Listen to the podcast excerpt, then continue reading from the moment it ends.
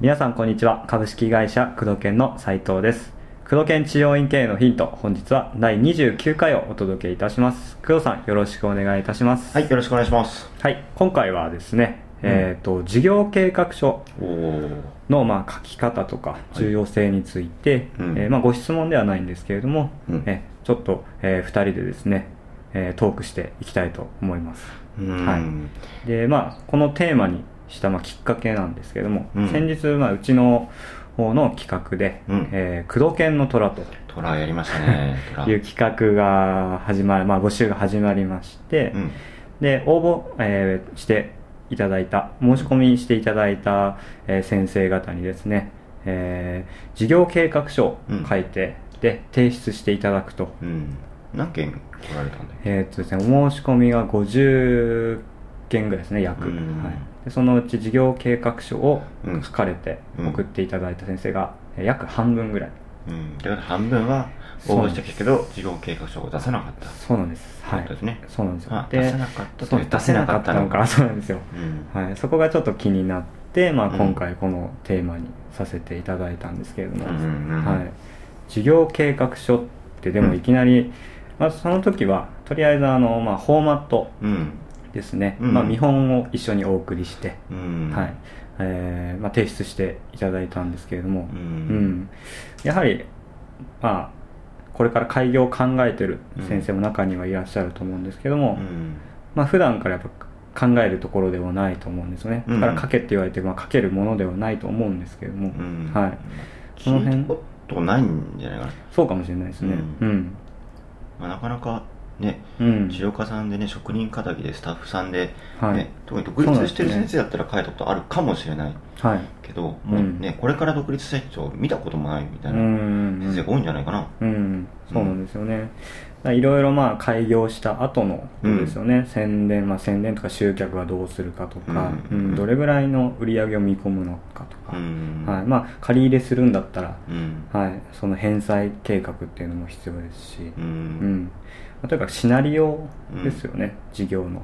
うん。はい、であとは結構、まあ、今回ご提出していただいたうん。のを見させていただくと意外とですねあの、まあ、数字はすごく理想的な数字を並べていただけるんですね、例えば1ヶ月に集客50名で売り上げはこれぐらいとか。うんうんすごいまあ分かるんですけれども、うん。うんはい、全体通してですねちょっと足りないなと感じたのがその根拠がちょっとやっぱないんですよね、なかったね、うん。はいそうなんですよね。工藤さんもあのご覧になったと思うんうん、何個ですけど、かね見させていただいたけど、はい、結局例えば集客50名1ヶ月って言ったら、うん。それをどうやってうん。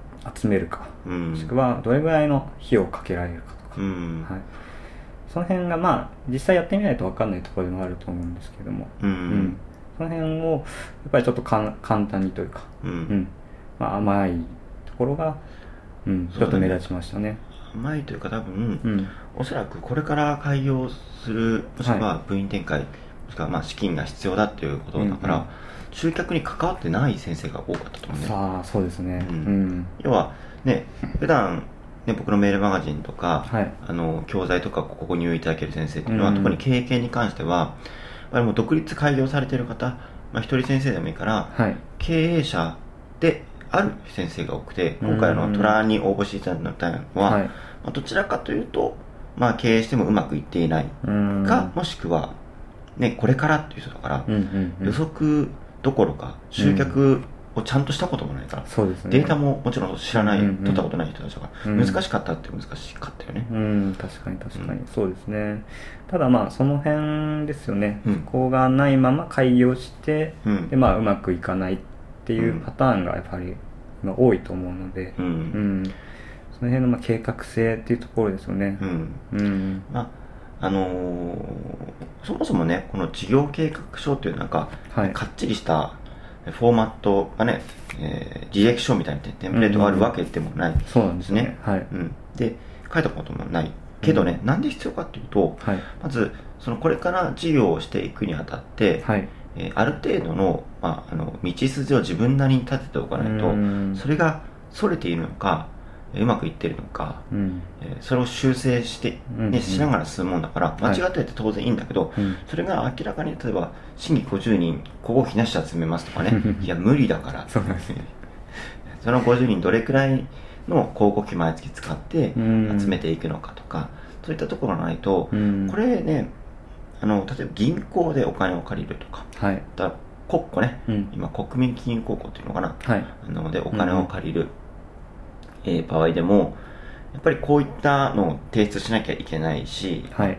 正確にねこれをなんか答えっていうのがないわけだよね、うん。だけどある程度現実味あるものを持っていかなきゃ、うん。これできるんですかって聞いてうってね 詰まってしまう、確かに確かに。うん、だその辺はやっぱりある程度人に聞きながらでも出してほしかったところではあるよね、うん。難しかったと思う正直これはい出すの、ううん。んでまあ、実際やったことないのを書くからさこれからどうなるかわかんない、例えばうん。開業率とか考えたこともない人たちが多いと思うね、はい。多分現場で主義だけやってた先生とか多いから、うんうん。まあでもちゃんとね書いてくれてる先生もいるんだから、うん。で実際に面接とかさせていただくと、はい。まあ分かんないなりにちゃんと時間かけて書いてるなっていうのがあるんで、うんうん。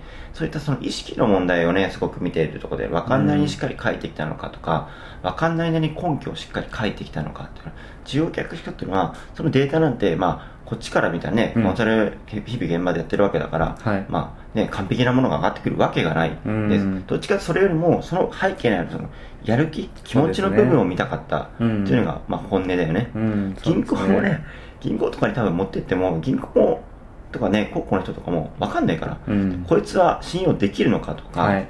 やる気あるのかどうかの方が見ているはい。はずだよね、うんうんうん。まあ有志のなんかセミナー行ったらそんなこと言ってるな。あもうー実際人を見てるって見るけど。そうですよね。ううん。んまあ実際それの通りいかないですしね。うん。うん。あと自分である程度貯めたことがあるのかとか、ううん。ん担保とかも取れないからね、うん。その人に投資するわけだからその人の気持ちだったり、その人の身なり身な身なりというかな。そのうん。頑張ってる証、はい。うん、っていうのを見たかったとこだよね、うん。確かに確かに。そうですね。うん、どう？実際見てみて。